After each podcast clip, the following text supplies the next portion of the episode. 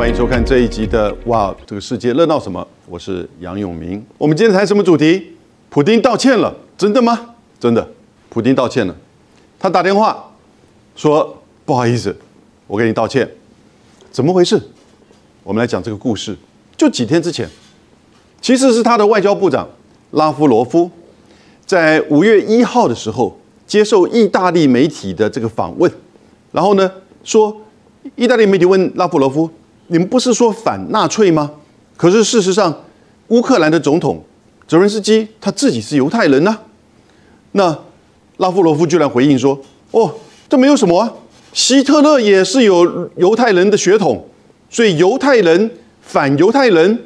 其实是过去就有的事情，他要把这个事情做一个解释，说泽连斯基虽然是犹太人，但是跟俄罗斯在推动的反纳粹化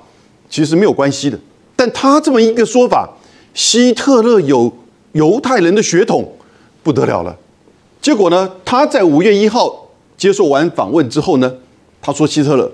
他的发言人也就是。俄罗斯的外交部的发言人萨卡洛娃，他在五月三号、五月四号还加码，他说以前纳粹里面也有犹太人呐，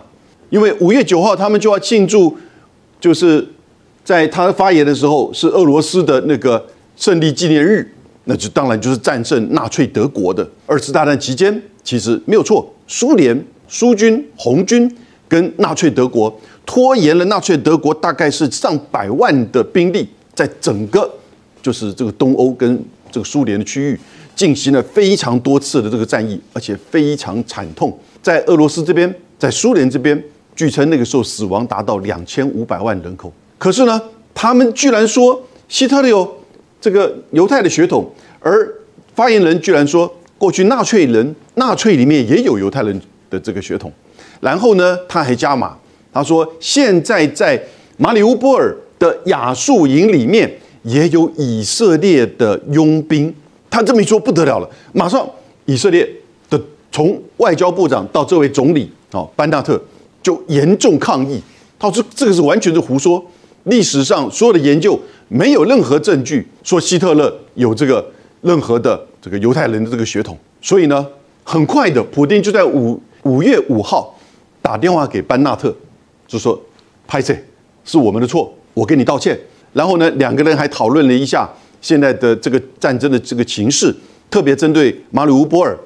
班纳特还提出来要求说，是不是加设一个这个人道走廊？那普京呢也有所回应。不过后来普京在克里姆林宫俄罗斯这边，在五月五号当天所发布的新闻，并没有讲到说普京有跟以色列的总理针对拉夫罗夫。的那番有关于这个希特勒有犹太血统的话表达道歉，可是呢，当那个以色列班纳特他对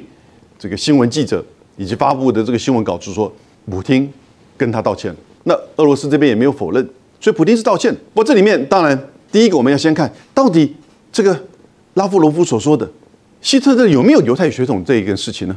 我查了一下，其实我相信应该是道听途说。也就是过去在几十年有这样一个说法，那些反犹太、反希特勒的人说，希特勒的希特勒的父亲啊的父亲兰，那就是希特勒的祖父，这个不清楚是谁，因为希特勒的父亲是私生子，所以当希特勒在的父亲在受洗的时候呢，他的那个也就是希特勒的祖父栏哈，那个栏位上是空白的。所以到后来，很多人就认为希特勒的成长过程当中，他的祖父可能是犹太人呐，有这样子一个说法。当然，这个说法并没有得到任何的证据的这个支持。所以实际上，经过很多的考察，这是一个道听途说，这是一个刻意的，就是说栽赃。所以犹太人对于这个说法是非常不能够接受的。而这一个说法，其实在过去很多在欧洲有一些历史上或者一些小说里面会有提到，当然都认为。这个并不是真，因为没有任何的这个证据支持。所以，当你对犹太人，尤其是以色列，在俄乌战争当中扮演的是一个中立、相对的中立，而且希望是扮演一个斡旋的角色。记不记得在二月、三月的时候，其实班纳特一直很积极的希望能够去促进和谈，在俄罗斯跟乌克兰中间。后来呢，也在就是说土耳其的这个总统埃尔段的促成之下，在三月二十八、二十九也的的确确在土耳其进行了这个和谈。可是呢，以色列的角色一直都是如此，他并没有对俄罗斯采取任何的制裁，他也没有跟随着这个西方，在整个针对比如说提供乌克兰军事援助，相反的，他一直是想要扮演的一个和谈。啊，促谈的这个角色，因此，当这个问题拉夫罗夫突然一下谈到了一个犹太人最为敏感而且没有事实的依据的这个言语的时候呢，来去这个证明说这个乌呃俄罗斯这边所谓的反纳粹化是有依据的，那这个言语当然整个犹太人跟以色列人就不能接受。不过很快的，普丁也知道这个话讲错了，所以他亲自的打电话给就是班纳特说道歉，所以这个。普京道歉是真的，那我们更进一步的深究，到底为什么普京在第一时间这么快就会去跟以色列道歉？其实以色列为什么会去接受这个道歉，也没有一下子把它变成一个很严重的，就是这个外交议题。先从以色列的这个角度而看，哈，其实各位看到了没有？这个是叙利亚的总统，这个叙利亚总统其实他在从二零一二年整个叙利亚进入到。这个叙利亚内战的时候，来自于俄罗斯普京给予他的支持，阿塞德其实非常的多。而在内战之前跟内战之后，到现在为止，其实俄罗斯在叙利亚政府军所控制的范围内，仍然有几个俄罗斯的军事基地。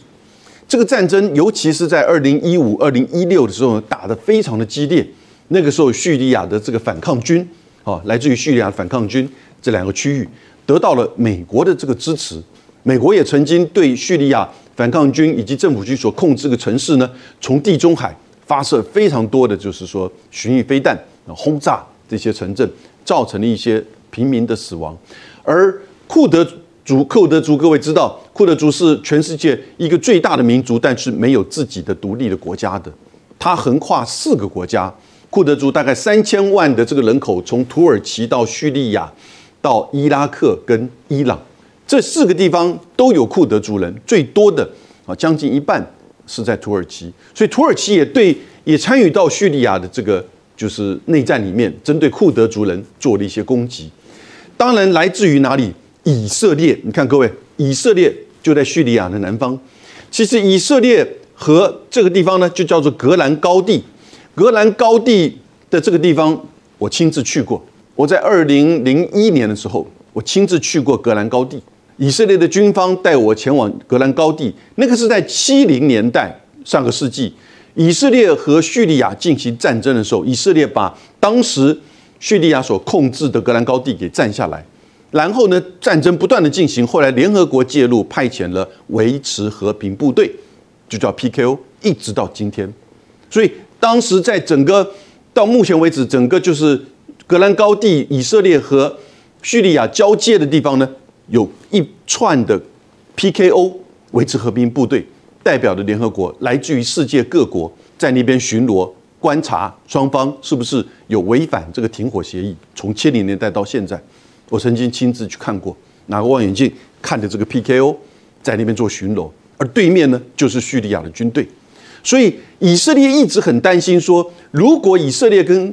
这个俄罗斯关系如果不好的话，他可能就会失去对于这个叙利亚或者是对于特别是格兰高地这边的这个影响，因为他随时一直到目前为止，以色列的部队有的时候会这个越境轰炸，或者是说用飞弹轰炸在叙利亚境内的一些以叙利亚为基地的真主教，但事实上那个跟就是黎巴嫩有关的啊真主党的这个。这些分子，或者是说呢，来自于伊朗所支持的一些这个针对以色列啊的这个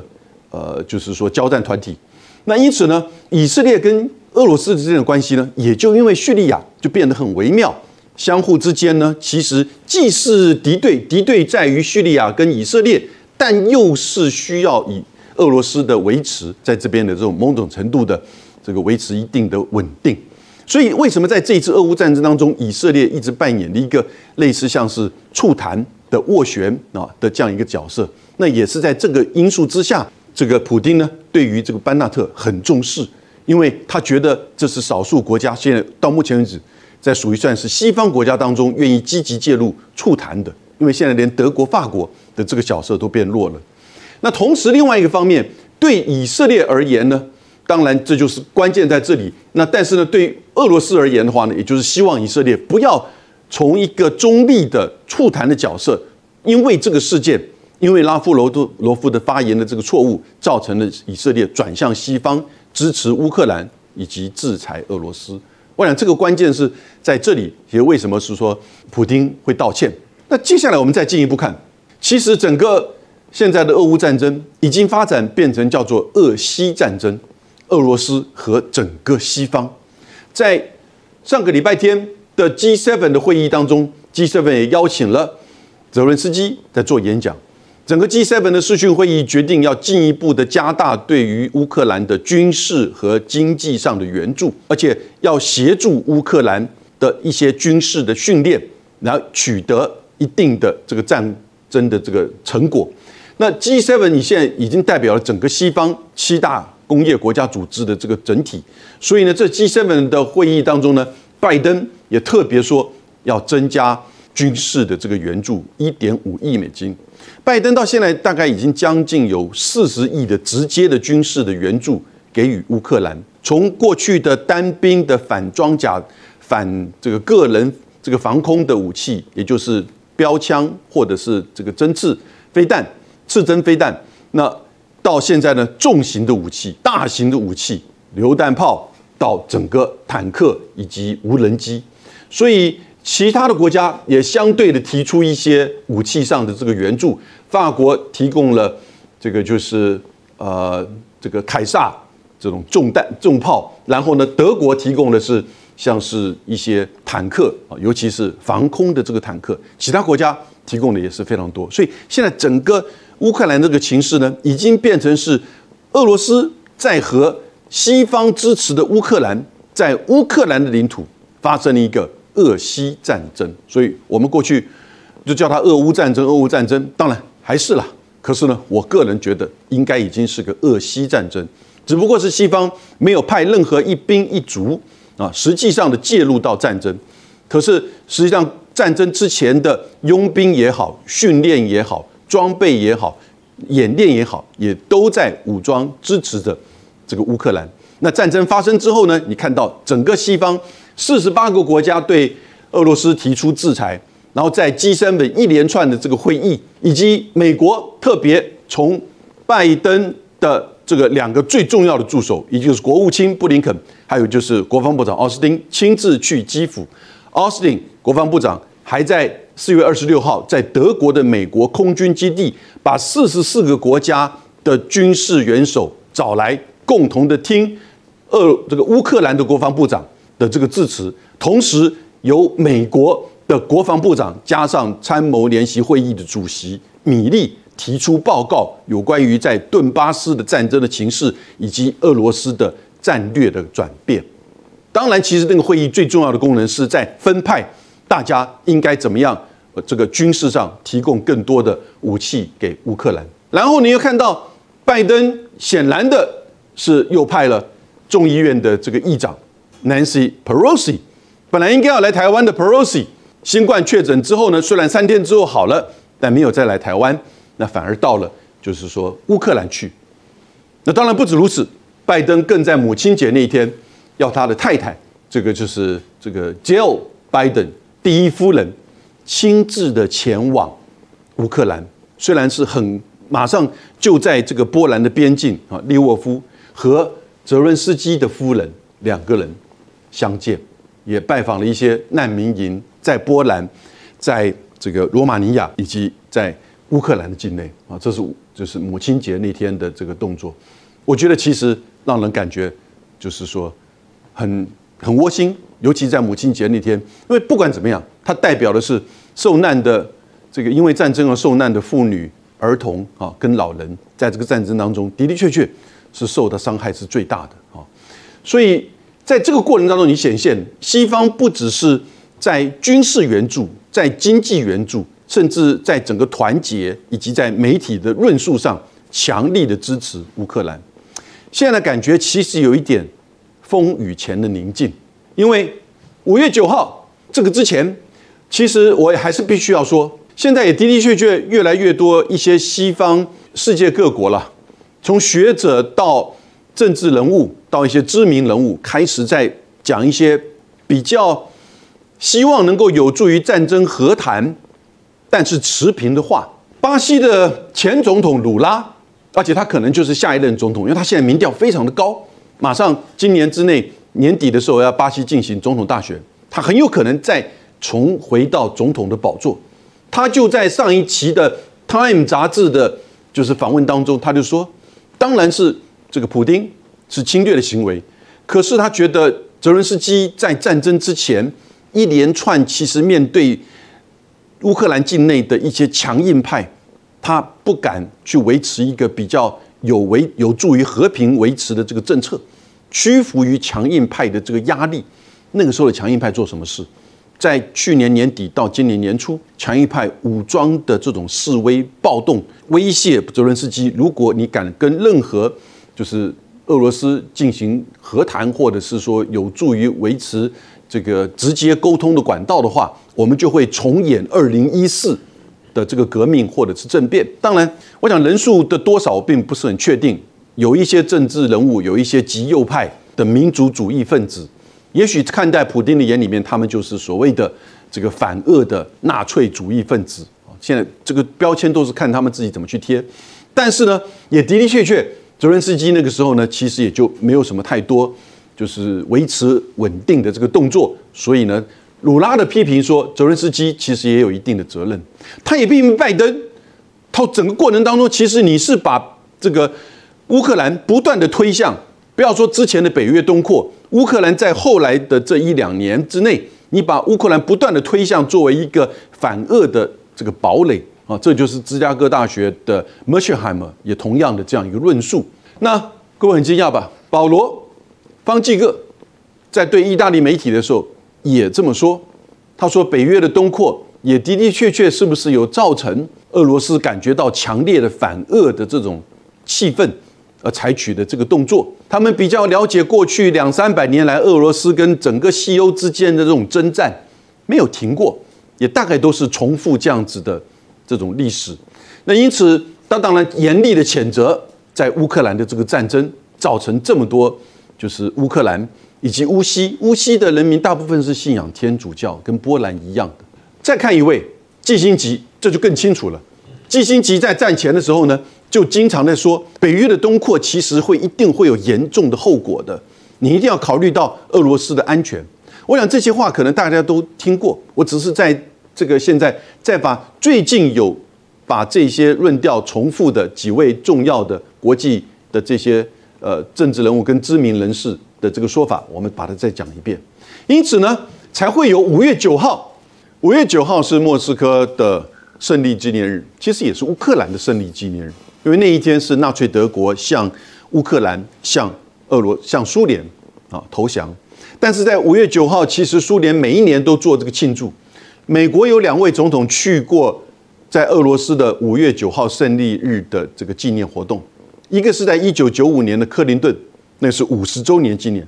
隔了十年之后，六十周年纪念，小布希总统也亲自去过。在二零一五年呢，是七十周年纪念的时候呢，习近平也去了。所以这个这个纪念日，其实代表的对俄罗斯人而言，是在二次大战期间，他虽然部分接受了来自于美国的军事上的援助，可是呢，大概绝大部分就是他独立的，在整个俄罗斯和乌克兰的境内。拖住了纳粹德国的这个大军，最后战胜纳粹德国，一路打到了柏林去。所以，当我们西方看到了就是媒体做关注的诺曼底登陆，可事实上呢，却没有给予在俄罗斯、苏联这边针对这个纳粹德军的这个牵制跟这个战争和战胜的这个过程。因此，每一年他们都大幅的庆祝这个胜利纪念日。但今年当然在。攻击侵略乌克兰之后呢？这个五月九号他怎么定义？不，正如我之前所预测的，他只不过是宣称了、宣示了第一阶段、第二阶段的这个军事任务的这个达成，尤其是在顿巴斯，也就是乌东跟乌南的扩大的这个区域，这个区域，他认为在这边区域所现在正面临的来自于乌克兰跟西方的这种就是压力跟战争，是为了保护祖国。那这个当然，当普京这么说的时候呢，就很清楚，他就把顿巴斯这个区域视为祖国的一部分，而他们在这边的交战行为正在保护的祖国，他也去合理化了这个俄罗斯的这个军事行动是为了先制防卫啊，先制防卫，也就是先发制人，因为他认为那个时候有情知，基辅要发展核子武器。也就是说，可能来自于美国跟北约的这个中程飞弹跟核子弹头，以及呢，在就是这个针对顿巴斯的这个军事行动，所以他说要采取这个先发制人这个军事攻击。因此，这样子的说法能不能被国际媒体接受呢？啊，显然西方媒体不接受。但是呢，对于俄罗斯人，似乎我们在看到五月九号的红场的那样子的游行跟示威之后呢，好像。他们是很坚坚定的认为，这个说法就跟过去俄罗斯不断的遭受到来自于西方的这种各自各种的侵略，最近一次那当然就是纳粹德国的。所以他说，再一次的这个反纳粹新纳粹分子在乌克兰甚至在欧洲正在扩张，那这个当然是为他自己本身出兵的一个理由啊和借口。可是呢？这样子的一个发展，你就看到很清楚。我们虽然讲到的是在上个礼拜，普京对以色列的总理道歉，对于拉夫罗夫的这个说法，但是他的道歉代表什么？代表的俄罗斯的这个总统普京还是很冷静的，很冷静的清楚知道以色列的角色的重要性，至少希望他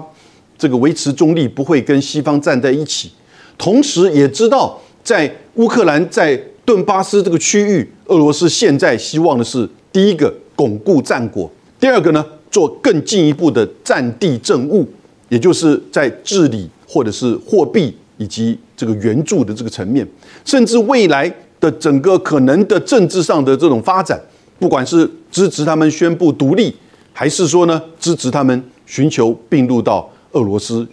建立另外一个克里米亚模式，这样子的一些动作。从他的发言当中，我觉得可以推论，因为他说顿巴斯的这个作战行为都是在保障这个祖国，虽然他并没有做进一步的宣战，或者是说任何的这个政治的目标，但这也符合我们对于俄罗斯人的这个理解。他不会先把话讲到前面，他先就是做动作做了再说，然后你认为他是在找理由、找借口，还是说他去宣示他的某种的这个战果的这个确认？那只是见仁见智的问题。因此可以确认的是。在乌东、乌南的这个战争一定会持续一个僵局跟长期化。不过，来自于基辅，我们刚刚提到，现在面临已经不是俄乌战争，而是一个俄西战争。因为西方所提供给乌克兰的这些资助，其实等待一定的时间，因为这些武器都需要学习跟训练。目前大概已经有超过两百位乌克兰的这个炮手，在这个波兰跟。德国接受美国的训练之后呢，会这个使用一五毫米的这个榴弹炮，然后呢，有将近两百门的这些榴弹炮，现在已经开始进入到基辅的境内。如果等到他们确认学习上手之后呢，在六月份会不会因此这个展开更激烈的乌东顿巴斯大战，这就很难说了。所以，我们看后续的这个发展。不过今天以一个普丁的这个道歉。来去表现出，其实普京还是相当冷静的，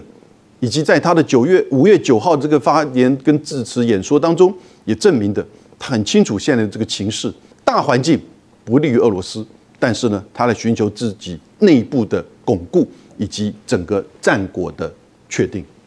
以上是为各位分析，谢谢大家。